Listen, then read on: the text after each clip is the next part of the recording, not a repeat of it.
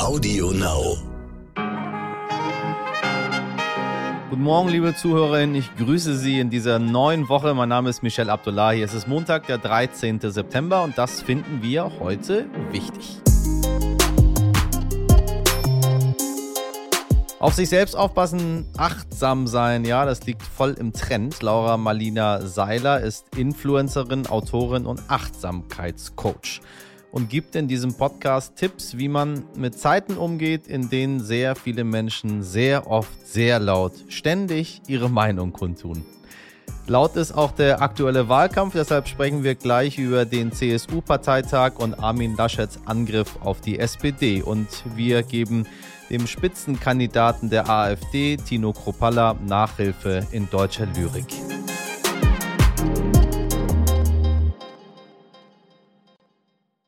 Erst einmal aber schauen wir auf das, was am Wochenende los war, damit Sie gut informiert sind.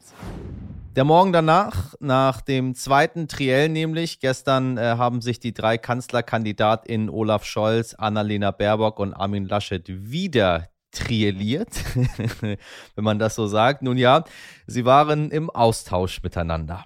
Und es gab keine Überraschungen. Annalena Baerbock machte sich stark für Erneuerung und Klimaschutz. Olaf Scholz war größtenteils die Ruhe in Person und Armin Laschet warnte vor einem Linksruck. Falls Sie es noch nicht gesehen haben, Sie haben nicht allzu viel verpasst. Frankreichs erste Präsidentin will Anne Hidalgo werden, und zwar für die sozialistische Partei PS. Die Bürgermeisterin aus Paris möchte sich bei den Wahlen im April 2022 um das höchste Amt des Landes bewerben und setzt ganz auf das Thema Umweltschutz. Stand jetzt kandidiert sie gegen fast 30 andere PolitikerInnen. Definitiv antreten wird Marine Le Pen für die rechtspopulistische Partei Rassemblement National, der früheren Front National. Der aktuelle Präsident Emmanuel Macron hat noch nicht gesagt, ob er wieder kandidieren wird. Die Regierung steht in Sachsen-Anhalt. Dort haben sich CDU, SPD und FDP auf eine Deutschlandkoalition geeinigt und unterzeichnen heute, drei Monate nach der Wahl, einen Koalitionsvertrag. Und so ein bisschen sagt mir mein Gefühl, das könnte nach der Bundestagswahl auch so lange dauern. Hoffen wir mal nicht. Enttäuscht von der Politik, das trifft auf viele junge Leute zu. Das hat der Bankenverband in einer repräsentativen Jugendstudie herausgefunden. 85 Prozent der jungen Leute zwischen 14 und 24 sagten, dass die Politik in der Corona-Krise wenig oder sehr wenig für sie getan habe. Hm. Außerdem fühlt sich eine Mehrheit von 64 Prozent im Vergleich zu älteren Menschen benachteiligt. Hm. Und noch ein Hm hinterher. Hört sich nicht so gut an. Zahlen, die sich ein paar PolitikerInnen vor der Bundestagswahl in zwei Wochen vielleicht mal zu Gemüte führen sollten. Und Streit mit der SPD, den hat Armin Laschet auf dem Parteitag der CSU angezettelt, natürlich, äh, aber nicht ohne zunächst demonstrativ die Geschlossenheit zwischen seiner CDU und der CSU zu betonen. Zwischen ihm und CSU-Chef Markus Söder hat ja im Vorwahlkampf, sage ich mal, öfter mal dicke Luft geherrscht. In seiner Rede am Samstag hat Laschet dann auf beste Kumpels gemacht und konnte, Zitat, den Markus gar nicht oft genug loben. Ach, wie schön. Zur SPD war er weniger freundlich, für Diskussionen gesorgt, hat dabei insbesondere ein Satz. In all den Entscheidungen der Nachkriegsgeschichte standen Sozialdemokraten immer auf der falschen Seite. Diesen kurzen Ausschnitt der Laschet-Rede hat der stellvertretende SPD-Chef Kevin Kühnert auf Twitter geteilt. Und die Reaktion kam prompt. Laschet habe den Beitrag der Sozialdemokratie zum Aufbau unseres Landes geleugnet, hat beispielsweise der SPD-Arbeitsminister Hubertus Heil geschrieben und nannte das geschichtsvergessen, unanständig und würdelos. Laschets Team feuerte zurück, das Zitat sei bis zur Verfälschung gekürzt und warf der SPD sogar Desinformation vor. Oha. Hören wir also mal genauer rein, was Armin Laschet gesagt hat, meine Damen und Herren. Wir wollen nämlich hier keine Desinformation, sondern nackte, pure Information betreiben. Also, aufgepasst. Franz Josef Strauß hat ja mal gesagt, äh, Irren ist menschlich, immer Irren ist sozialdemokratisch. Und er hat, er hat, er hat es auf den Punkt gebracht. In all den Entscheidungen der Nachkriegsgeschichte standen Sozialdemokraten immer auf der falschen Seite. In der Wirtschafts- und Finanzpolitik, Edmund Stoiber hat das erlebt in vielen Auseinandersetzungen. Theo Weigel hat das erlebt. Es war immer das Gleiche, egal wann. Wenn eine Krise da war, dachten Sozialdemokraten, wir müssen Schulden machen, wir müssen Steuern erhöhen und wir müssen den Leuten möglichst viel vorschreiben. Und unsere Antwort ist, und wir haben es doch vor der Pandemie erlebt, ohne Steuererhöhungen nimmt der Staat am Ende mehr Geld ein, weil die Wirtschaft wächst, weil die Menschen Beschäftigung haben und weil viele einzahlen in die gemeinsamen Kassen. Warum ist das so schwer zu verstehen? Also, liebe SPD, ich finde, ihr könnt euch ein bisschen wieder abregen. Armin Laschet hat eure Wirtschafts- und Finanzpolitik kritisiert und nicht eure Lebensleistung. Und das dürfte doch erlaubt sein. Schließlich läuft gerade etwas, das nennt sich Wahlkampf. Man muss immer die gesamte Geschichte kennen, meine Damen und Herren. Und insbesondere in Zeiten, wo alles verkürzt im Netz herumwabert, noch doller. Und dafür haben sie uns. Bitteschön. Die Panne des Tages. Kennst du das auch, dass manches Mal inmitten einer lauten Lust, bei einem Fest, in einem frohen Saal, du plötzlich schweigen und hinweggehen musst? Dann legst du dich aufs Lager ohne Schlaf wie einer, den ein plötzlich Herzweh traf, Lust und Gelächter ist verstiebt wie Rauch, du weinst, weinst ohne Halt. Kennst du das auch? Lieber Tino Kropalla von der AfD, dieses Gedicht von Hermann Hesse habe ich heute ganz speziell für Sie vorgetragen, denn Sie fordern, dass hierzulande wieder mehr deutsches Kulturgut vermittelt wird. Als sie jetzt ein Kinderreporter im ZDF allerdings nach ihrem deutschen Lieblingsgedicht gefragt hat, konnten sie sich an kein einziges erinnern. Sie haben bloß gestammelt. Mein Lieblingsgedicht ist, ähm, da muss ich, das müsste ich jetzt erst mal überlegen, fällt mir jetzt gar keins ein. Kein Problem, Herr Kropala, ich helfe Ihnen gerne weiter und falls Sie noch weitere gute deutsche Gedichte hören möchten, rufen Sie mich gerne an. Woran denken Sie zuerst, wertes Publikum, wenn Sie den Begriff Achtsamkeit hören, abgesehen von Ein- und Ausatmen? Ich muss ehrlich sagen, ich verbinde mit diesem Thema so einige Klischees. Auf der anderen Seite gibt es viele Menschen, die darauf schwören und denen es gut tut, sich mit sich selbst und ihrer Psyche auseinanderzusetzen und damit wiederum anderen helfen zu können. Und ist dieser Podcast nicht auch dafür da, unser Weltbild und unsere Bilder im Kopf auch immer wieder so ein bisschen zu hinterfragen? Mein Kollege Dimitri Blinski hat deshalb mit Laura Marlina Seiler gesprochen. Laura ist Achtsamkeitscoach und Autorin und gibt in diesem Gespräch einige hilfreiche Tipps mit an die Hand, was Sie zum Beispiel tun können, wenn Sie mit der aktuellen Nachrichtenlage oder auch mal mit sich selbst überfordert sind. Laura, ich grüße dich. Hallo. Hallo, hi. Ich habe mich ein bisschen informiert über dich und habe gesehen, du hast bei YouTube 100.000 oder mehr sogar Follower, bei Instagram weit über 200.000, 86.000 bei, äh, bei Facebook. Du hast eine wahnsinns große Community um dich rum. Was würdest du selber sagen? Wie würdest du deine Jobbeschreibung angeben? diese Frage ist immer so schwierig. Ähm, ich glaube, ich würde sagen, ich bin ähm, ähm, ja vielleicht Inspirationsgeberin. vielleicht ist das eine ganz gute Job Description. Ähm, aber ich bin so viel. Ich bin Autorin, ich bin Podcasterin, ich bin Coach, ich bin ähm, Mama, Ehefrau. Ähm, ich bin so viel. Also es ist, es ist ganz schwierig, das so. Ich, ich habe tatsächlich keinen Elevator-Pitch. Nun hast du gesagt, ähm, du ähm, ja, bist Coach, das heißt, du versuchst Leuten zu helfen. Ähm, ich hatte es jetzt gerade erst am Wochenende, dass eine Freundin zu mir gesagt hat, es ist gerade so viel. Es ist Corona, es ist Afghanistan. Wir haben die Bundestagswahl, Merkel geht, das heißt, es geht für viele auch ein bisschen Stabilität verloren.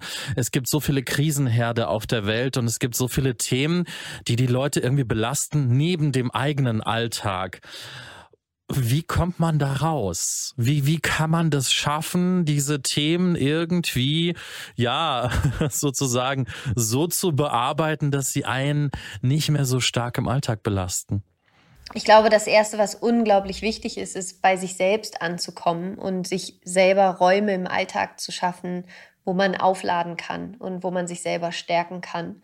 Das ist, glaube ich, einmal das Wichtige, weil wir alle kennen dieses Bild, ähm, wenn dein Glas leer ist, kann, kannst du auch niemandem sonst Wasser anbieten. Ähm, und das andere, was ich denke, was auch unglaublich wichtig ist, ist, bewusst äh, Medien zu konsumieren oder aber auch nicht zu konsumieren, ähm, weil viele der Schlagzeilen einfach, die machen uns natürlich fertig und viele der Schlagzeilen sind auch einfach absolut auf Angst basierend und ich glaube, es ist sehr, sehr wichtig, bewusst sich zu überlegen, woher hole ich mir meine Informationen und diesen Nachrichtenkonsum vielleicht zum Teil auch einfach ein bisschen zu reduzieren. Nicht sich nicht mehr zu informieren, aber ähm, zumindest vielleicht nicht jeden Tag sich alles durchzulesen, sondern einfach bewusst sich die Informationen zu holen, die man gerne haben möchte oder sich auch in Hintergrundinformationen zum Beispiel zu holen, um einfach informiert zu sein. Und das Dritte, was ich glaube, was unglaublich wichtig ist, was mir einfach auch hilft, ist mir darüber bewusst zu sein, ich kann nicht die ganze Welt retten. Das geht leider nicht in diesem einen Leben, auch wenn ich es mir wünschen würde. Ja, ja. Aber was ich tun kann, ist, ich kann mich entscheiden, wem und wie ich helfe. Also wir sind schon, wir sind ja in der Lage, etwas zu tun. Und wir sind auch jetzt gerade mit der Bundestagswahl, wir sind in der Lage, jetzt wählen zu können in einem demokratischen System. Und ich glaube, es ist extrem wichtig, dann zum Beispiel auch wirklich wählen zu gehen, ja. Ähm, und diese Stimme auch zu nutzen, um unsere Politik mitzugestalten. Und aber nicht nur das, wir sind ja auch in der Lage, darüber hinaus uns einzusetzen für Themen, die uns wichtig sind. Ich zum Beispiel mir ist zum Beispiel Tierschutz unglaublich wichtig. Ich setze mich für Peter ein, ich setze mich äh, für eine vegetarisch-vegane Ernährung ein. Und ähm, weil das einfach so einen positiven Effekt auf die ganze Welt hätte. Aber ich versuche auch in Situationen wie jetzt gerade natürlich auch da zu unterstützen, wo ich irgendwie unterstützen kann, sei es wie jetzt zum Beispiel für die Cabo-Luftbrücke ähm, zu spenden oder für Leave No One Behind und Projekte zu unterstützen, die tatsächlich vor Ort auch was tun und was verändern. Und ich finde, das bringt einen auch immer aus dieser Hilflosigkeit heraus, wenn man selber in Aktion tritt und weiß, okay, ich, ich, ich erschaffe ja die Welt, in der ich leben möchte, mit finde das ganz spannend. Ich habe auch gedacht, ob man Probleme so aufteilen kann in, das sind jetzt meine Probleme, die sozusagen meinen direkten Alltag betreffen und das sind eher Probleme, die global sind, ähm, die, die, die erstmal meinen direkten Alltag nicht betreffen. Kommt man so auch weiter? Ja, auf jeden Fall. Also ich glaube schon, dass es auch wichtig ist, für sich selber so ein bisschen zu differenzieren ähm, worauf habe ich tatsächlich einen Einfluss und worauf habe ich keinen Einfluss. Weil es gibt Dinge, auf die haben wir jetzt in diesem Moment keinen Einfluss. Ähm, also nicht direkt zumindest. Und es gibt aber Dinge, wo ich jetzt direkt einen Einfluss drauf habe. Zum Beispiel darauf, wie es mir jetzt gerade geht, darauf, wie ich mit den Menschen, mit denen ich in Kontakt bin, wie ich zu denen bin, wie ich mich in meiner Umgebung verhalte, wie ich, ähm, banales Beispiel vielleicht, aber den Müll trenne, ja, ähm, oder mich einfach um, um Themen kümmere, die direkt vor meiner Nase passieren. Und wenn wir alle anfangen, direkt vor unserer Nase aufzuräumen und in unserem eigenen Garten, dann wäre die Welt, glaube ich, schon schnell ein besserer Ort. Und ich glaube, wir halten uns manchmal auch so ein bisschen damit auf, ähm, immer dieses große Ganze zu sehen und zu denken, okay, ich muss jetzt was in Afghanistan machen. Ähm, du kannst spenden und du solltest da definitiv auch helfen und dich informieren, aber schau auch, dass du hier bei dir in deiner kleinen Welt den Frieden herstellst, den du gerne in der Welt sehen möchtest. Das ist ein, ein sehr, ja, ein, ein, sehr schöner Hinweis. Ähm, ich glaube, damit kann, können viele auch, viele auch was anfangen. Nun sagen wir immer, die Welt wird immer komplexer, immer schwieriger. Ähm, die Probleme werden immer belastender. Wie ist es aus deiner Arbeit und aus deinem Alltag heraus? Was würdest du sagen? Waren solche Probleme schon immer da? Also hattest du schon immer ähm, so viele Leute sozusagen, die zu dir kamen mit Problemen? Oder würdest du sagen, das nimmt tatsächlich zu? Also ich glaube, wir Menschen hatten immer schon einen Hang dazu, Probleme in der Welt zu erschaffen. Ähm, ja. Deswegen, ich, also ich würde sagen, die Qualität der Probleme hat sich vielleicht verändert, dadurch, dass alles immer ein bisschen schneller ist gerade und ähm, wir einfach in einer unglaublich schnellen Zeit leben. Ähm, egal, ob es jetzt der Informationsfluss ist oder generell durch das Internet natürlich auch. Mm, und Corona war jetzt natürlich für uns als globales Problem äh, neu in dem Sinne, als dass wir plötzlich alle, abgesehen jetzt von dem Thema Erderwärmung, von dem gleichen Problem betroffen waren und es dadurch, glaube ich, nochmal eine andere Dimension hatte. Aber ich glaube, ähm, Menschen hatten immer schon Probleme und werden wahrscheinlich leider auch immer Probleme haben.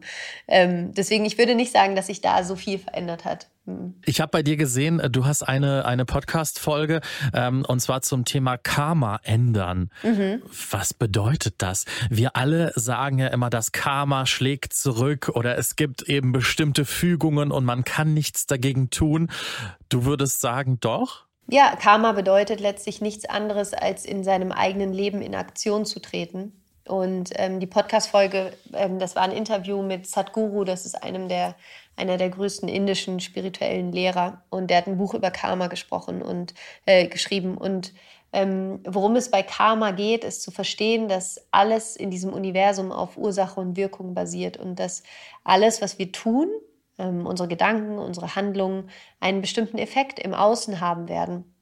Und umso bewusster wir uns darum, darüber sind, dass wir sehr schöpferisch sind in unserem eigenen Leben, umso bewusster können wir Karma, also sozusagen die, bewusst in unserem Leben in Aktion zu treten, nutzen, um unser Leben in eine bestimmte Richtung zu lenken. Und was, was, was es heißt, wenn man sagt, wie Karma regelt das schon oder Karma schlägt zurück, ja, ähm, bedeutet einfach nur, dass natürlich deine Handlungen einen Effekt nach sich ziehen ähm, logischerweise. Und dass umso bewusster du dir darüber bist, umso bewusster kannst du deine Handlungen so ausrichten, dass du den Effekt in deinem Leben hast, den du gerne haben möchtest. Klingt auch ganz logisch. Man muss es dann nur im Alltag irgendwie auch umsetzen. Und ich glaube, sich dann auch nicht immer darauf verlassen, dass das ähm, sozusagen im Positiven wie auch Negativen sich schon fügen wird, wahrscheinlich. Ja, ne? und es geht also ein, um, um das einmal ganz konkret zu machen, wie man das jetzt im Alltag umsetzen kann, weil das ist mir einfach auch wichtig bei meiner Arbeit, ist nicht nur ja. sozusagen auf so einer philosophischen Ebene zu fachsimpeln, sondern tatsächlich auch zu sagen, okay, wie kann ich das ganz konkret umsetzen? Ähm, was wahnsinnig hilft, ist zum Beispiel morgens, wenn dein Tag beginnt, dass du nicht aufstehst, das erste, du nimmst dein Handy, du checkst deine E-Mails, ähm, gehst auf Instagram, also bist sozusagen sofort in so einem passiven Modus, wo du quasi mhm wo nur was von dir gewollt wird, ähm, mhm. sondern du beginnst deinen Tag in dem aktiven Wissen, in dem Bewusstsein, dass du dein Leben erschaffen kannst, dass du diesen Tag erschaffen kannst. Und das kannst du dann am besten so machen, dass du als allererstes morgens kurz deine Augen schließt, dich bewusst in dir wiederfindest, ja, einmal atmest und dann eine Intention für deinen Tag setzt. Bedeutet, dass du dich selber fragst, mit welcher Energie möchte ich heute durch meinen Tag gehen? Was möchte ich heute an diesem Tag erschaffen? Wie will ich sein? Wer will ich sein heute? Was möchte ich heute vielleicht verändern? Und dann eine Intention setzt, im Sinne von zu sagen, meine Intention heute ist ähm, als Beispiel liebevoll in jeder ähm, Kommunikation zu sein, die ich heute haben werde, mhm. hast du plötzlich eine ganz andere bewusste Ausrichtung auf dein eigenes Verhalten und wirst deinen Tag ganz anders steuern und viel bewusster selbst erschaffen. Und extrem viele Menschen sind in einem wahnsinnigen reaktiven Modus. Das heißt, sie reagieren die ganze Zeit nur auf Impulse von außen. Das ist nicht sonderlich schöpferisch. Schöpferisch ist, wenn du äh, proaktiv aus dir heraus dein eigenes Leben lenkst. Und das kannst du eben tun, indem du dich selber wirklich gut kennst und ähm, in Kontakt bist mit dir, mit deinen Gefühlen und auch mit deinen Wünschen und dann dementsprechend ähm, im Außen erschaffst. Das sind auf jeden Fall tolle praktische Tipps.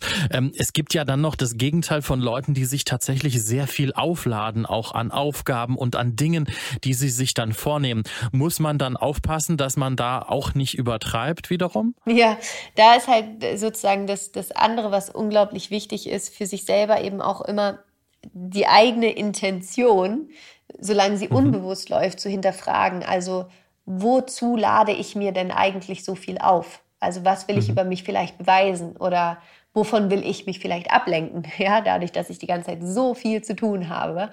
Ähm, das heißt, da ist dann immer eher die Frage in dem Moment, wo es ungesund ist, für sich selber auch da ehrlich hinzugucken und in sich zu fühlen, in sich zu hören und halt zu schauen, wozu verhalte ich mich so, wie ich mich verhalte. Und dann wird es halt meistens super spannend. Dann fängt, fängt man an, sich wirklich kennenzulernen. Und dann versteht man auch, so bestimmte unbewusste Muster, die wir einfach haben. Kritiker sagen, Achtsamkeit löst erstmal keine Probleme. Also, dass man das so auf die leichte Schulter nimmt. Was sagst du den Menschen? Also Achtsamkeit bedeutet ja im ersten Moment erstmal einfach nur, achtsam sich selbst und dem Leben gegenüber zu sein, bedeutet Bewusstsein in sich selbst zu erschaffen. Denn 95 Prozent all unserer Gedanken, unserer Entscheidungen, die jeden Tag ablaufen, laufen auf einer unbewussten Ebene ab. Das heißt, wir sind auf so einem wahnsinnigen Autopiloten die ganze Zeit unterwegs. Und was Achtsamkeit heißt, stimmt, Achtsamkeit selbst löst erstmal keine Probleme, aber es bringt Bewusstsein dahin, was zum Beispiel nicht funktioniert oder auch was funktioniert. Und es ist der, du kannst ja nichts verändern, worüber du dir nicht bewusst bist. Bedeutet, Achtsamkeit ist einfach der erste Schritt, um überhaupt an den Punkt zu kommen, sich selbst wahrzunehmen und von da heraus dann gute Entscheidungen treffen zu können. Sehr spannende Einblicke. Laura, ich danke dir viel, vielmals, ähm, auch für die ganz praktischen Tipps. Sehr, sehr gerne. Es hat mir sehr viel Spaß gemacht, mit dir zu sprechen. Vielen Dank. Heldin des Tages. Der Singular im Titel unserer Rubrik trifft es heute nur bedingt, denn eigentlich sind es fast 300 Helden. Hunderte Biker haben am Wochenende eine Schülerin aus England zu ihrem Abschlussball begleitet, weil sie seit Jahren gemobbt wird. Felicity Warburton aus der Nähe von Birmingham ist im autistischen Spektrum. Sie hat die Diagnose Asperger. Das scheinen ihre MitschülerInnen lustig zu finden und mobben sie deshalb seit der ersten Klasse. Weil Felicity so sehr unter ihrer Schulzeit gelitten hat, wollte ihre Mutter ihr zum Abschlussball eine Freude machen und fragte deshalb den WAC Motorcycle Club, ob ein paar der Mitglieder ihre Tochter zum Abschlussball kutschieren könnten. Gesagt, getan, statt den erwarteten paar Bikern tauchte eine ganze Eskorte mit fast 300 Motorradfahrern auf und brachte Felicity zu ihrem Abschlussball. Ein Herz für diese Biker und ein Herz für unseren Hörer Frank, der uns auf diese Meldung aufmerksam gemacht hat. Vielen Dank dafür. Mit dieser herzergreifenden Nachricht verabschiede ich mich von Ihnen. Heute sind wir noch 99. Morgen haben wir schon unsere 100. Episode und ich kann Ihnen jetzt schon verraten, wir haben einen besonderen Gast eingeladen. Wenn Sie sich ansonsten über unsere Gästeauswahl beschweren oder ein wenig Liebe dalassen und uns zur 100. Folge gratulieren möchten, schreiben oder schicken Sie uns eine Sprachnachricht an heute stern.de. Liebe geht auch raus an meine Redaktion. Sehr, sehr, sehr viel. An Sabrina Andorfer, an Mirjam Wittner, an Dimitri Blinski und an Martin Schlack und an Andolin Sonnen in der Produktion. Schalten Sie morgen früh wieder ab 5 Uhr ein und feiern Sie mit uns unser Jubiläum.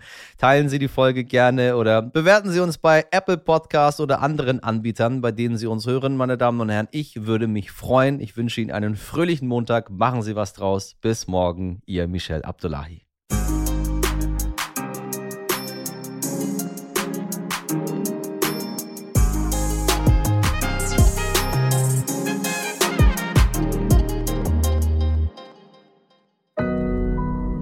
Audio Now.